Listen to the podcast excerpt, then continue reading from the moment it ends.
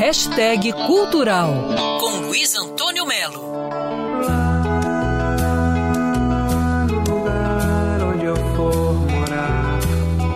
Neste mês de junho, o cantor, compositor, conhecido como Tremendão ou então como Gigante Gentil, Erasmo Carlos, comemora 80 anos. Na ativa, gravando, tocando ao vivo pelo mundo, querido por todos, especialmente pelos colegas, cantores e compositores, Erasmo Carlos tem uma bela biografia que finalmente está disponível agora em livro digital, que resume as memórias do Erasmo com um título que tem tudo a ver: Fama de Mal.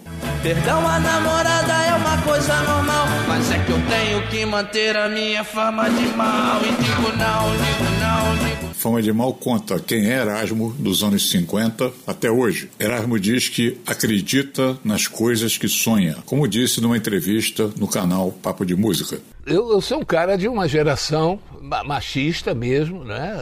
Eu nasci em 41. Entende? Uma época que o cinema era Humphrey Bogart, era filmes de cowboy, de gangster. Então eu vim dessa época, a época do patriarcado mesmo, sabe? Então eu, eu sou produto dessa época. Com o tempo, com a vida, a, a, com as transformações do mundo e com o meu entendimento, eu vim me transformando, claro. Né? Hoje em dia, claro que eu penso completamente diferente.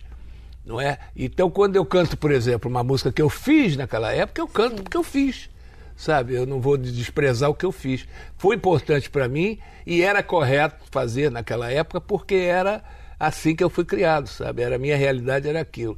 Erasmo Carlos, 80 anos de história de música, 80 anos de gigante gentil. Luiz Antônio Melo para Band News FM. Quer ouvir essa coluna novamente? É só procurar nas plataformas de streaming de áudio. Conheça mais dos podcasts da Band News FM Rio.